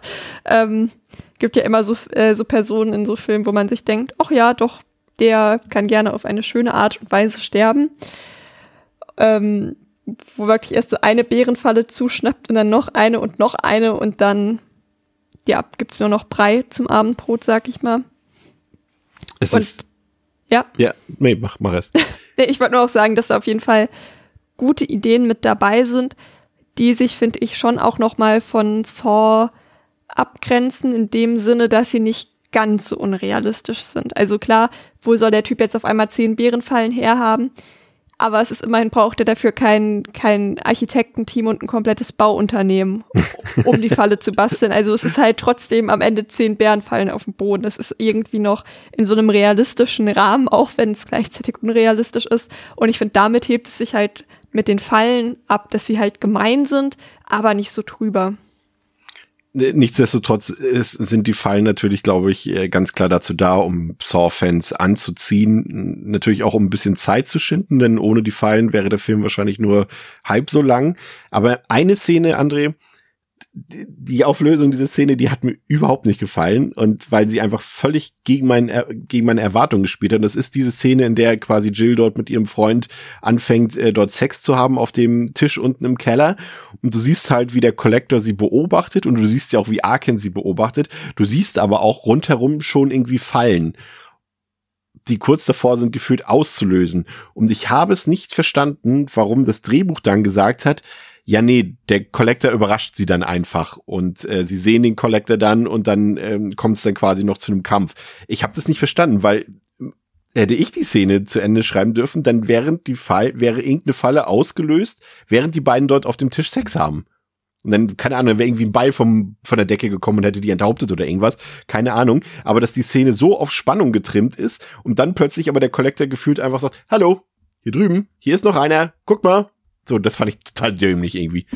Weil der, der Film ist, also die ganze Szene ist so aufgebaut, als würde, würde quasi irgendeine Falle auslösen, während die dort es gerade treiben auf dem Tisch, aber es ist gar nicht der Fall. Und das fand ich doof. das fand ich doof. Äh, ja, stimmt, hast du recht. Äh, ist sie auf jeden Fall vom Aufbau. Ich dachte auch, dass er, dass er was, dass, dass der, ich dachte, dass der Collector was auslöst, was dann Ja. irgendwie zuschlägt. Genau. Im richtigen Moment quasi, aber dass er einfach dann hinrennt. Wie gesagt, das meine ich auch mit Konfrontation, ihm das Messer in die Hand rammt, ihn so wegkickt dann in die Bärenfallen rein und so und sie dann da hochschleudert. Das war irgendwie, ja, fast schon so verschenktes Potenzial. Also irgendwie, der Aufbau war so spannend und dann ist die Ausführung so ein bisschen flapsig, äh, hatte ich Ja. das Gefühl. Und auch wenn der, wenn die beiden Einzelkills dann wiederum gerade doch relativ cool waren und hart, so mit den Bärenfallen und mit dieser äh, Nagelwand da, äh, war, die waren beide, waren beide cool, auch wie sie dann, dann dran hängt, das Auge so durchbohrt, ist sah schon ziemlich fies aus. ähm, die Kills an sich waren dann wieder ganz nice, aber ja, das hätte man irgendwie galanter umsetzen können. Und ja, er hätte sich gar nicht revealen müssen, sondern eben, wie du sagst, was auslösen, was dann von alleine so ein bisschen arbeitet. Weil dafür hat er den Quatsch doch gemacht. Da muss er doch nicht extra noch rausrennen und die Leute noch da mit händisch da reinwerfen irgendwie. ja. Ähm, wir haben ja im Film dann quasi, das haben wir jetzt natürlich schon so ein bisschen revealed, ähm, aber ähm, im Film ist es natürlich ein bisschen, äh, also auch ein bisschen früher als an dieser Stelle, in der wir jetzt sind, aber ist ja quasi der Twist, dass äh, Arken auch noch feststellt, dass äh, die, die beiden Eltern unten im Keller sind. Das ist für mich auch ein bisschen verschenktes Potenzial, Theresa, finde ich, weil, ja, die sind halt unten gefoltert, er versucht irgendwie beide zu befreien, es gelingt nicht so richtig und sie sterben dann auch unten quasi geführt im Keller. Ich weiß nicht, ob man vielleicht da noch ein bisschen hätte mehr draus machen können, wenn sie sich wirklich befreien können und auch im Haus noch ein bisschen umherlaufen oder so. Ich weiß es nicht. So habe ich das Gefühl gehabt, dass es mir dann zu sehr diese Saw-Folterkeller-Thematik einfach nur noch mal drin hatte. Ja, vor allem gerade die Mutter, die stirbt dann ja auch auf so eine dumme Art und Weise, wenn ich das richtig verstanden habe, weil er ihr halt sagt, bleib bei mir Ja. und sie rennt halt vor und es war halt wirklich so, dass ich mir dachte so, oh, warum verhältst du dich jetzt wie in so einem Horrorfilm normal? Also bisher hat sich, haben sich alle Leute hier gut und smart verhalten. und dann kommt die und rennt einfach los. Aber sie hat den, ihren Mann gesehen und seine, seine, sein Darm, der raushängt. Vielleicht lag es daran. Ja, okay, aber ähm, ich verstehe, das ist eine schwierige Situation, in der ich nicht gerne wäre. aber es ist halt irgendwie trotzdem, dass man nicht dachte, so, ach, come on, jetzt reiß dich bitte kurz zusammen. Das war jetzt wirklich ein sinnloser Tod, der dann ja auch echt schnell geht, im Grunde genommen. Und ja, das war schon dann so ein bisschen verschenkt und auch so ein bisschen ärgerlich, weil es irgendwie auch schön gewesen wäre, das konsistent zu sehen. Menschen, die in so einer Situation sind und nicht die schlechtmöglichste Entscheidung treffen. Ähm, ja, das fand ich ein bisschen schade. Hätte man mehr draus machen können. Aber das ist halt auch am Ende nicht das, was den Film ausmacht. Nein, und die Welt geht da auch nicht von, von, von unter, oder auch die, die Filmwelt geht da nicht von unter. Und es ist auf jeden Fall in Ordnung, aber ja, es ist verschenktes Potenzial. Es ist am Ende Kanonenfutter und irgendwie die, die neben Arkins schlauste Person im Haus ist dann halt Hannah, die dann noch auftaucht. Ähm, ah, ich will euch jetzt nicht die, die Masterfrage stellen, aber mir wurde beim Filmgucken gestern die Masterfrage gestellt, ob ihr an oder ob ich an äh, Arkins Stelle nochmal umgedreht wäre. Also Arkin kann sich ja für euch, falls ihr den Film nicht gesehen habt, kann sich ja quasi befreien und kann fliehen aus dem Haus, dreht sich dann nochmal um und sieht oben im, in der, im zweiten Stock ähm, das, äh, das Mädchen, also Hannah, dort am Fenster um Hilfe schreien oder um Hilfe flehen. Und dann entscheidet er sich äh, äh, dazu, doch wieder zurückzugehen. Ich persönlich, ich sag's so, wie es ist. Ne? Also vielleicht äh, haltet ihr dann auch Abstand von mir demnächst. Ich weiß es nicht, aber ich persönlich hätte es für sinnvoller empfunden, ähm, weiter wegzurennen und die Polizei zu holen, weil die Chance, dass dieser Collector einfach so ein Kind einfach so umbringt oder so schnell umbringt, weil das ja auch bis dato noch nicht mal entdeckt hat, hielt ich für relativ gering in dem Moment und hielt es für sinnvoller, äh, wenn man irgendwie Verstärkung holt und, und äh, die dann dafür sorgen, dass das Kind da rauskommt. Aber ich, ich, ich frage mal in die Runde. Was hättest du gemacht, André? Wärst du wieder reingegangen in die Folter, ins Folterhaus? Ja, das ist natürlich so die, die Kernfrage des Films. Ähm, ich habe mich auch echt beim Gucken ganz Zeit dann gefragt, wäre man selber umgedreht? Ich weiß es ehrlich gesagt nicht. Ich kann es echt schwer sagen. Es ist, glaube ich, eine absolute Momententscheidung, die du triffst. Und klar, wenn, es ist halt ein Kind und so, aber oh, ich weiß es nicht. Es ist super schwer. Du bist halt, du bist halt quasi, du bist weg. So, du könntest einfach laufen und bist durch und kannst die Polizei rufen und das Beste hoffen. Ähm, aber ja, ey, du bist, du bist knapp entkommen, so quasi. Du, du weißt, was dir blühen könnte, wenn du zurückgehst. Ist eine harte Entscheidung. Gibt's nichts. Aber wie entscheidest du dich? Ich kann's nicht sagen. Schön drumrum geredet, aber es- Ja, ne? Ich kann's, ich Ja. weiß es nicht. Das, ich glaube, dass das in der Situation muss man erstmal sein. also ich sag mal so, wenn es das eigene Kind wäre, würde man, glaube ich, da sind wir uns ich Ja, würde man zurückrennen. Ja, sicherlich. Ich glaube, wenn die eigene Familie betroffen wäre, wenn es jemand äh, sehr nahes ist, für jemand völlig Fremdes, auch wenn es ein Kind ist. Ich weiß. Aber andererseits muss Arken sich natürlich dann auch die Frage äh, stellen lassen, was machen sie eigentlich hier, ne? Wenn er die Polizei holt. das stimmt. Ja. Vielleicht ist das sein Grund gewesen. Zufällig er das- Zufällig, ja. Ich habe meinen Hammer vergessen beim Arbeiten. Naja, wie dem auch sei. Ähm, dann hast du natürlich auch wieder so, ne, das sind auch, also wie gesagt, Hannah, wie gesagt, finde ich eigentlich ganz cool so, weil sie auch nicht so dieses, worüber wir uns so häufig aufregen, das blöde Filmkind darstellt, der man irgendwie, also permanent helfen muss und die man, die irgendwie dumme Entscheidungen trifft, macht sie nicht im Film. Das sind dann eher so wieder diese klassischen Tropes, die hier kommen, ne, Theresa, da kommt ein Polizist. Natürlich kommt Hilfe, aber wir horrorerfahrene äh, Leute wissen natürlich, äh, der hat eine, eine Haltbarkeitszeit von, in dem Fall waren es, glaube ich, fünf Sekunden. Ähm, ich habe ihm vielleicht noch ein paar Sekunden mehr gegeben. Ich dachte, er kommt vielleicht wirklich noch ans Haus oder ins Haus, aber nicht mal das hat man ihm vergönnt. Ne? Ja, also immer wenn Polizei mitten in einem Horrorfilm kommt, weiß Ja. man eigentlich, okay, ihr könnt direkt wieder fahren. Ja, Das bringt doch alles eh nichts. vor allem immer alleine. Oder Ja. zu zweit, maximal zu zweit, wenn es hochkommt. Ja, also das ist wirklich, es es könnte man sich auch echt sparen, außer man hat halt noch einen coolen Kill auf Lager, weil mittlerweile ist auch einfach allen klar, ist egal, wer da kommt, wir wissen ganz genau, das funktioniert nicht. Oder ein Twist wäre mal, es funktioniert wirklich und der Film endet dann abrupt und dann kriegt man noch so eine halbe Stunde einfach ein schönes Leben zu sehen. Das wäre auch mal was als neue Filmidee. Und einen André, direkt an der Nase lang, lang führen. André, was ähm, mir besonders gut gefallen hat an dem Film ist tatsächlich, und das, das äh, vergisst man immer, weil auch ich, ich lese immer sehr viele schlechte Sachen über Markus Dunstan im Internet, also so über die Sachen, die er gemacht hat. Aber ich finde gerade hier in diesem Film, auch wenn er jetzt natürlich nicht äh, der Kameramann war, aber er hat's ja, hat's ja regiert quasi, ähm, da sind ein paar echt coole Sachen bei, die sie da gemacht haben, finde ich. Gerade eben die Kameraarbeit. Erstmal die Entscheidung, den Film auf 16 Millimeter zu drehen, war, finde ich, richtig gut. Sieht zwar kacke aus auf Blu-ray, aber ich finde, das hat einen sehr rohen, sehr rauen, schroffen, schroffe Ästhetik so, ne? Also sehr, ja, du hast vorhin schon Grindhouse gesagt, so in diese Richtung geht das mhm. irgendwie auch schon fast. Ich finde, das eine, eine coole Ästhetik, ne? Ist alles sehr, sehr roh, sehr schmutzig, sehr, sehr, wie sagst du mal, gritty, ne? Sagst du mal gritty? Ja, gritty. Ähm, und dann aber auch so kleine Sachen, die da drin sind, zum Beispiel diese Top-Down-Kamera, die sie fast schon zu wenig benutzt haben, finde ich, in der man einfach äh, quasi die, die Etage von oben sieht und man sieht halt, ähm, in welchen Räumen sich gerade der Collector und in welchem Raum sich Arkham befindet und wie sie aneinander vorbeitänzeln quasi. Ähm, also das, was man in John Wick 4 gesehen hat, äh, sieht man hier schon viel, viel, viel früher. Ähm, richtig cool gemacht, fand ich. Ähm, nur die Zeitlupen, äh, die permanenten Zeitlupen hätte man sich sparen können. Ich habe eh das Gefühl gehabt, dass sie dass der Film eigentlich nur 60 Minuten ging und sie dann durch ganz viele Sachen versucht haben, irgendwie Zeit zu schinden, um den noch halbwegs auf Spielfilmlänge zu bringen. Aber ich fand den echt von der Ästhetik her, klar, diesen Saw-Style, gerade unten im Keller mit diesen, mit dieser grünen Giftfarbe dort, mit dem Coloring, das hätte man sich sparen können. Aber alles, was, sage ich mal, oberhalb des Kellers spielt, fand ich richtig gut inszeniert. Hat mir gut gefallen. Und spannungsfördernd, André. Ja, definitiv. Also insgesamt fand ich den Look auch, auch okay. Also eben schön düster, schön, schön roh und ja, schroff eben. Und das fand ich auch. Das hat mir gut gefallen. Das, das, das passte auch sehr, sehr gut zur Gesamtästhetik. Die Kameraarbeit hat mich auch überrascht. Also, wie du gerade schon sagst, diese, diese, diese Top-Down-Vogelperspektivenkamera ähm, durch die Zimmer, das fand ich auch gut.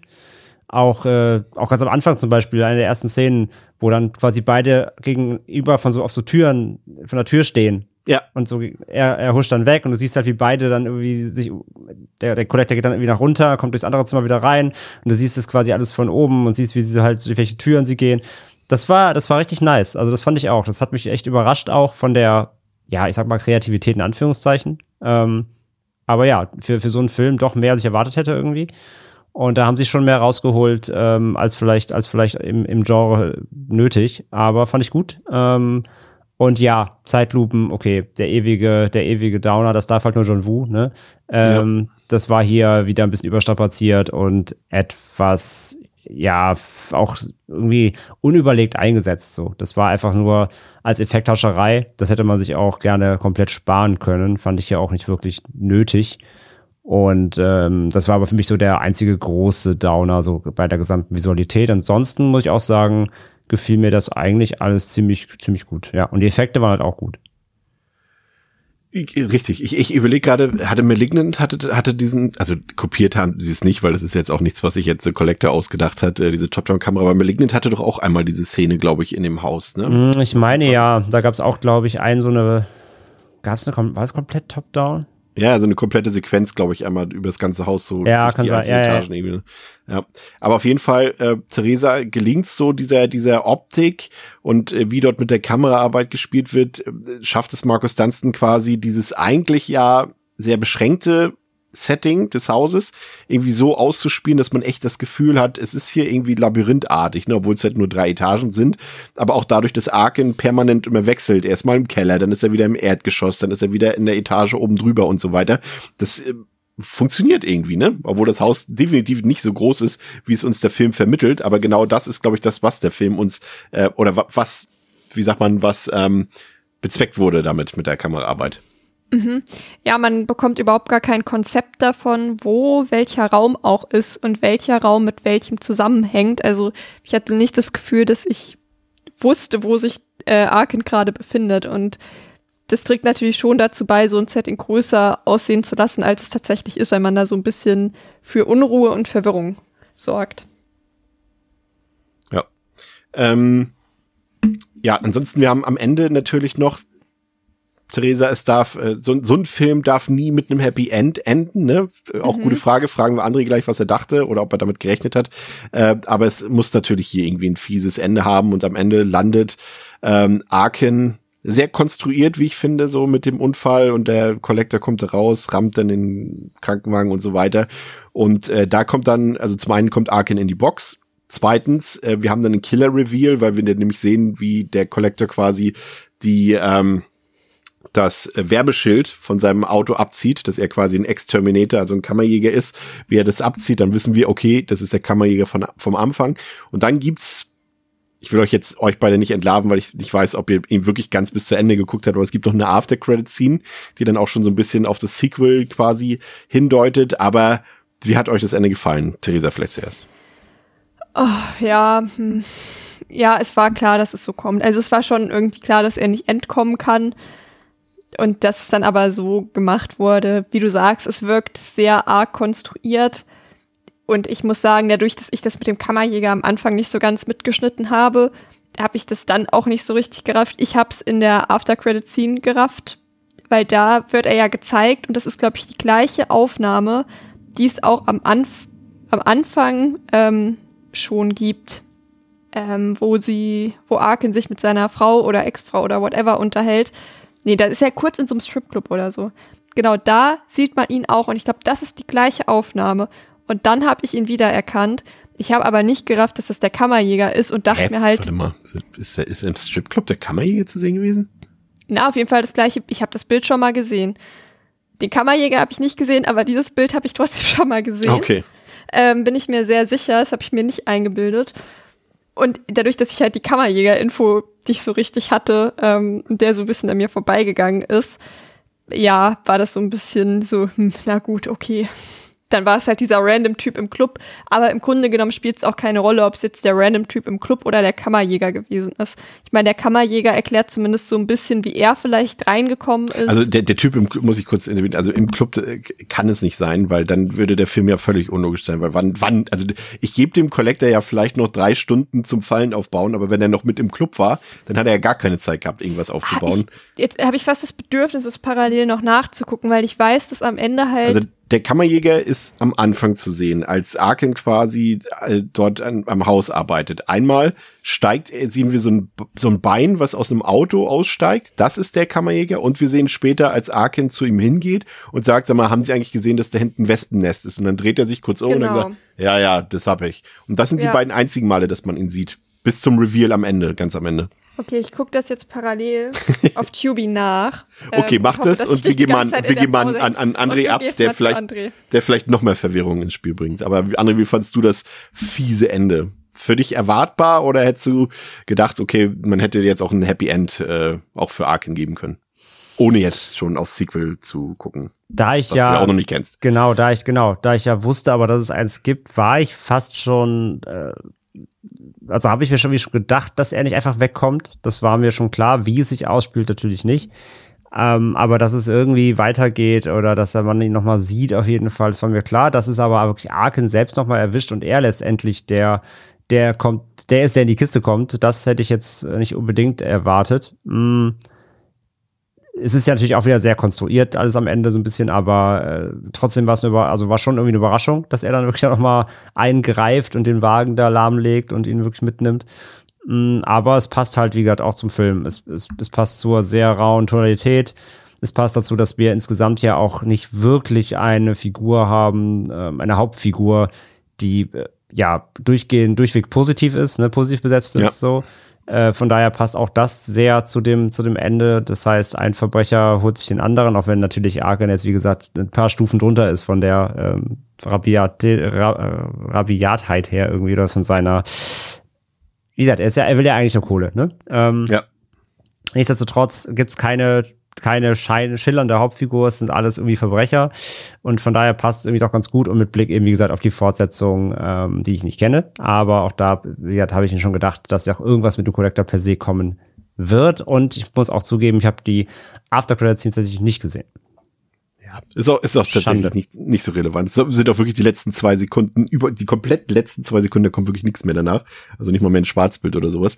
Ähm, eine Sache fand ich übrigens richtig gut. Weiß nicht, fällt einem auch eher auf, wenn man ihn zu wiederholt mal sieht, aber ich gebe euch jetzt, oder dir zumindest André mal die Information, ähm, dass der Film tatsächlich ab dem Einbruch von Arken, also ab dem Moment, in dem er im Haus ankommt, in Echtzeit abläuft.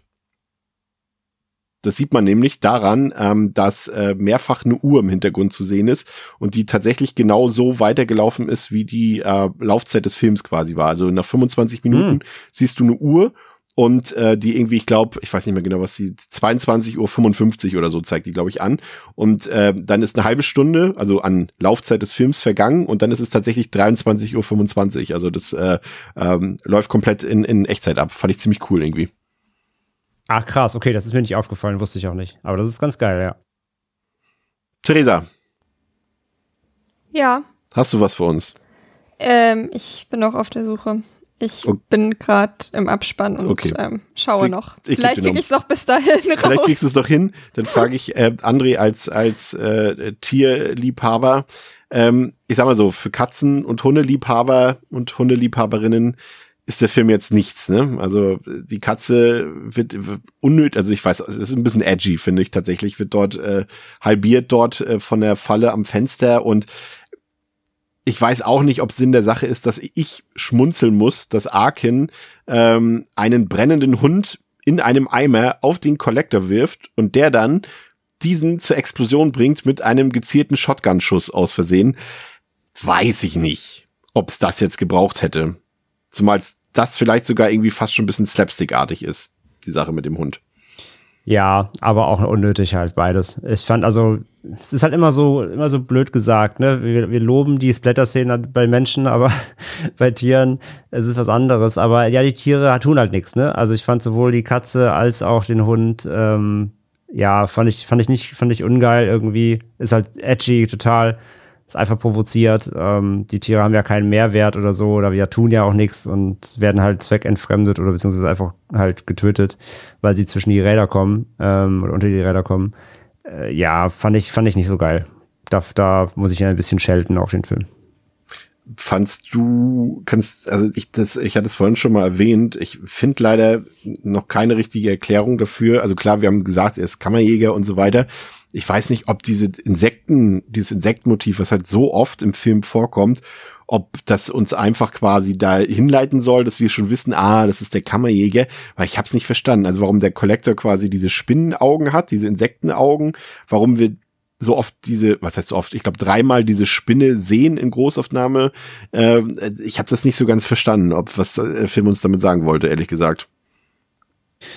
Ich auch nicht wirklich. Also es ist ja so ein bisschen, ja klar, ne, die Beute geht der Spinne ins Netz, so, ne? Und vielleicht Ah, dann mit ja, den gut. Fäden und alles, das ist halt wie so ein Spinnen, wie so eine, wie so ein, ähm, ja, ein Spinnennetz ist, in dem er seine Opfer fängt und dann halt mitnimmt. Ich glaube, habe das so verstanden halt. Und er bewegt sich ja auch wieder meist auf allen Vieren so sehr Stimmt. drahtig durchs Haus und überall die Drähte. Spinnen, Spinnen sa- sammeln ja quasi auch ihre Opfer in den Spinnnetzen und Genau. fressen sie dann, wenn sie sie haben wollen erst. Genau, Ne? genau. Ah, ja, ganz simple Erklärung, hast du völlig recht. Ja, Ja. das, wird, das ist die Lösung, ja. Tatsächlich. Ja, super dumm, warum ich denn nicht selber drauf komme. naja. Okay, äh, wenn Theresa vielleicht wieder zu uns kommt, Ja, ansonsten gehen wir da. zum Fazit über. Okay, Theresa. Ähm, ja, ich habe nichts zu verkünden, außer dass ich offensichtlich Psychosen habe. Ja, denn dieser Mann kommt im Club nicht vor, aber es ist okay. Ich, ich frage mich wirklich, vor allem, ich habe mir sogar aufgeschrieben, warum sollte das der Typ aus dem Club sein? Steht Ja. in meinen Notizen. Weil das ergibt jetzt auch total viel Sinn, weil es nicht der Typ aus dem Club war. Ja, richtig. aber vielleicht möchtest du uns dein Fazit Ja. und deine Wertung präsentieren. Das kann ich gerne machen. Also, ich finde, das ist wirklich mit einer der stärksten Vertreter aus diesem Torture-Porn-Subgenre, den ich schon primär da zuordnen würde, obwohl er halt noch andere Genres auch mit beinhaltet, weil er nicht in nicht so doll in die Fallen tritt, die sonst bei diesen Filmen sind. Also sei es jetzt eben ja viel eine, eine starke Sexualisierung von jungen Frauen, da kann man sich fast, gibt's fast nicht, ein bisschen, aber ist verhältnismäßig okay. Ähm, nervige Charaktere gibt's auch extrem wenig im Grunde genommen. Die Mutter halt, wie gesagt, ein bisschen anstrengend. Auch wie sie am Anfang über ihre Tochter lästert, irgendwie schon ein bisschen unangenehm, aber gerade er als Hauptcharakter macht es wirklich, wirklich gut. Und das ist ja schon mal viel wert, wenn man einen Hauptcharakter hat, der irgendwie eine gewisse Tiefe hat. Er ist jetzt nicht der am bestgeschriebene Charakter aller Zeiten, aber er hat halt immerhin so eine Ambivalenz in sich, die ich dann doch interessant finde und die schaffen es halt trotzdem, ihn am Ende so darzustellen, dass ich möchte, dass er da auf jeden Fall rauskommt, ähm, weil er halt ein Mensch mit Problemen ist, aber kein Mensch, der von sich aus, wenn es diese Probleme nicht gäbe, von alleine jetzt kriminell oder gewalttätig oder sowas wäre. So interpretiere ich ihn. Das ist halt eher die Umstände sind, die das jetzt halt bei ihm ausmachen im Vergleich zum Kollektor, der das offensichtlich auch einfach so macht. Die Stärke ist halt definitiv, wie spannend dieser Film ist und ja, wie er eben mit, also erstaunlich gut zum Teil mit der Kamera arbeitet. Ähm, Gerade ja auch für das Budget. Also ich finde, bei solcher Art Filme sind halt meine Ansprüche auch echt weit unten. Der Sound ist super gut eingesetzt, da kann auch wirklich die Spannung sich richtig entfalten. Genau, erstaunlich gut inszeniert. Die Fallen sind halt wirklich klasse zum Teil. Ähm, die Effekte sind gut. Es gibt, wurde, ach, ich, ich habe jetzt eben am Ende beim Durchseppen noch mal eine CGI-Spinne gesehen, aber es sind Kleinigkeiten, es ist viel handgemachte Effekte, die wirklich auch alle klasse aussehen. Ähm, und das freut mich einfach. Und entsprechend macht dieser Film viele Sachen richtig, ähm, die anderen Filme dieses Subgenres irgendwie fehlen. Und ich schwank so ein bisschen zwischen drei und dreieinhalb. Ich habe ihm jetzt dreieinhalb gegeben. Okay, das klang jetzt deine, also dein Fazit klang deutlich höher als das. ja, es ist halt aber am Ende hat er, ich habe ja auch einige Sachen kritisiert irgendwie. Der Anfang ist irgendwie holprig und ja, dass halt die Mutter dann so ist, es nervt halt schon ein bisschen. Aber es ruiniert nicht den kompletten Film, aber es hält ihn schon halt auch davon ab, ein kompletter Kracher zu sein, dass dann doch immer mal wieder so kleine Fehltritte da sind, aber sie ruinieren halt nicht den kompletten Film. Und ich wollte jetzt eigentlich eher ein positiveres Fazit ähm, nach raushaben, weil ich das Gefühl hatte, dass ich jetzt an sich mich mehr negativ geäußert habe als positiv. Und ich einfach nochmal rausstellen wollte, dass mir der Film an sich aber ziemlich gut gefällt. Ähm, ja, trotzdem war ich danach so, ja, irgendwie ist es am Ende aber auch nur, also nur in Anführungszeichen, netter kleiner Torture-Porn-Film, aber eigentlich sind drei Sterne gemein. Eigentlich sind es dreieinhalb, weil er macht das schon wirklich, wirklich gut. Und ich würde den auch wieder gucken. Allein motiviert bestimmt auch sogar. Wird die Zeit zeigen. Dreieinhalb Sterne. Äh, wir müssen übrigens, wir dürfen nicht und äh, wir dürfen nicht verschweigen, dass Arkin, ähm, André und Hannah hier gemeinschaftlich den Typen, den Larry, den aus der Box, wie sie ihn gemeinschaftlich einfach umgebracht haben mit dem Aquarium und mit dem Fernseher. Oh ja, das war krass. sie sind Weil einfach auch noch Mörder. Sogar Hannah ist oh ja, quasi stimmt. mitschuldig. Ja, gut, aber sie haben, wollten ihn ja eine Falle stellen. Also sie haben es Das probiert. interessiert vor Gericht keinem. Glaubst ja, du? Ein bisschen. Ich glaube ja, schon. es ist dann ich, fahrlässig oder sowas. Ne? Es ist schon, also die Wahrscheinlichkeit, dass er dann jemand anderen in die Falle reinschmeißt und halt noch smarter ist als die beiden, das konnte keiner ahnen. Ich mochte es auch, dass das Wasser offensichtlich direkt ähm, quasi an der Tür Halt gemacht hat und der Collector quasi nicht mehr betroffen mhm. war von den Stromschlägen, obwohl das Wasser einfach hätte auch, äh, also, naja. André, dein Fazit. Ja, für mich eine irgendwo Überraschung dann doch, weil ich halt tatsächlich nicht so die hohen Erwartungen hatte. Also ich habe mir nicht umsonst vor mir hergeschoben die ganze Zeit, also ich war jetzt nicht mega hype drauf. Aber muss sagen, dass er mich dann doch gut abgeholt hat. Und zwar doch irgendwie unterhaltsamer, als ich dachte. Aber auch insgesamt, also ich dachte, es wird auch wenn eher so albern und halt ein bisschen eklig und so, was er auch ist. Ähm, also letzteres. Aber er nimmt sich ja doch dann recht ernst und zieht es auch konsequent durch. Und das eben mit einer Inszenierung, die über dem Durchschnitt liegt das mit der Konsequenz, die auf jeden Fall ordentlich ist, die, ähm, ja, die wehtut, die das ganze Szenario irgendwie so an den Haaren herbeigezogen ist, halt ist trotzdem irgendwie gut verkauft. Ähm, das musst du halt auch erstmal hinbekommen mit so einer Grundidee und einer Ausgangssituation, die irgendwie, die du in tausend Ecken hinterfragen kannst, so warum und wie lang und überhaupt und alles, aber irgendwie sobald es anfängt, bist du irgendwie drin und dann ist es halt ziemlich spannend und es ist hart und äh, du gehst halt mit und ich war jetzt nicht so super investiert irgendwie, ne, also die Charaktere waren mir jetzt nicht irgendwie besonders, war mir relativ egal irgendwie, also ich war jetzt nicht den, mit den Charakteren irgendwie richtig drin, auch wenn ich eben äh, den, den Arkin gut, gut getroffen fand, so irgendwie von seinem ganzen Charakter her, aber ich habe jetzt mit keinem so wirklich richtig mitgefiebert, aber trotzdem schafft der Film es halt, dass du dranbleibst, ähm, weil er eben diese, diese Schauwerte hat. Und von daher muss ich auch sagen, also ähm, ein ordentlicher Film, der aus, wie gesagt, einer End, Ende, Endezeit stammt, so seiner Ära, der aber auf jeden Fall viel, viel richtig macht. Sicher auch ein paar Fehler ja auch hat, die wir auch benannt haben und ein paar, die man, den man halt auch nicht zu sehr hinterfragen darf, eben wieder, sonst zerfällt er auch recht schnell rein von der, vom, von der Logik oder vom Ablauf und so weiter. Aber es, für das, was er irgendwie ist, was er verkaufen will, macht, macht er wirklich gut und bin da auch bei dreieinhalb. Bin echt gespannt, was ihr zur Fortsetzung sagen werdet. Also schon mal als, als Spoiler, der verhält sich quasi, The Collection verhält sich zu The Collector so ein bisschen so wie Aliens sich zu Alien oder Terminator 2 sich zu Terminator verhält. Äh, vielleicht nicht qualitativ, aber von der Art äh, der Action und so weiter. Bin sehr gespannt, was ihr dazu sagt. Äh, heute sage ich mal, ihr habt im Grunde schon alles gesagt. Ich bin noch ein bisschen äh, positiver noch als ihr, weil ich wirklich, also das ist der trifft halt komplett meinen Geschmack, sage ich mal. Also ist halt komplett kurzweilig. Ich finde ihn super, super spannend äh, von der Inszenierung her, vom Tempo her. Der hat eine schön düstere, schön schmutzige Atmosphäre dort. Ähm, er ist sehr, sehr brutal. Er hat, hat durchaus kreative Sachen, sowohl inszenatorisch als auch inhaltlich mit drin. Und das alles ähm, sorgt dafür, dass ich wirklich problemlos ähm, über die, ja, über die Drehbuchschwächen hinwegsehen kann, die der Film uns hier äh, irgendwie als gegeben verkaufen will. Ähm, da sind wir ja sonst auch nicht so kritisch, deswegen bin ich hier auch in dem Fall nicht so kritisch und äh, nehme es einfach so hin. Klar, jetzt, wenn wir jetzt im, für einen Podcast das analysieren, dann fällt einem das natürlich schon noch mal ein bisschen ins Auge, aber, aber per se ist es für mich ein richtig, richtig gelungener Film und vielleicht sogar zusammen mit ähm, weiß ich nicht, also ich würde mir zum Beispiel jederzeit diesen Film The Collector ansehen, bevor ich mir auch nur irgendeinen Saw-Teil ansehen würde. Ähm, und würde den schon fast auch, äh, Theresa, du hast es ja auch, glaube ich, vorhin schon gesagt, mit in die Speerspitze dieses Torture-Porn-Kinos ähm, quasi vielleicht mit, vielleicht zusammen mit Hostel 2 oder sowas irgendwie äh, auf jeden Fall darauf setzen aufs Podest. Also der ist richtig, richtig gut, kann man sich auch immer wieder angucken.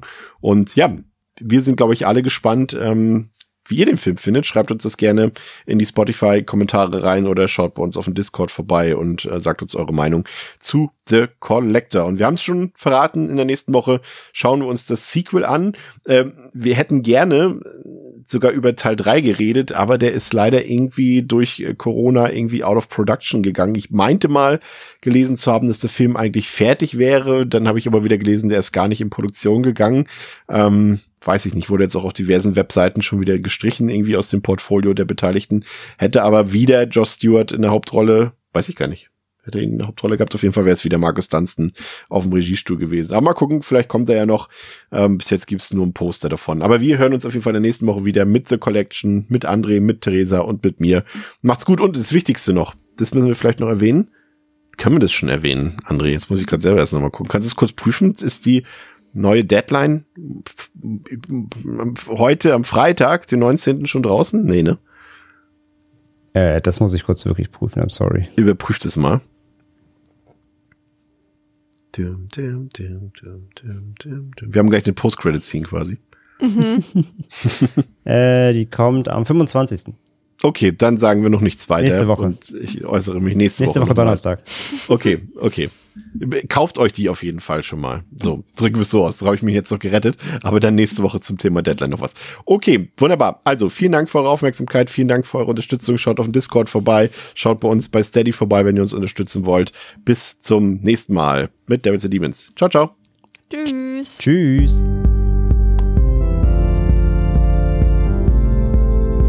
coming to get you, Barbara. They're coming for you.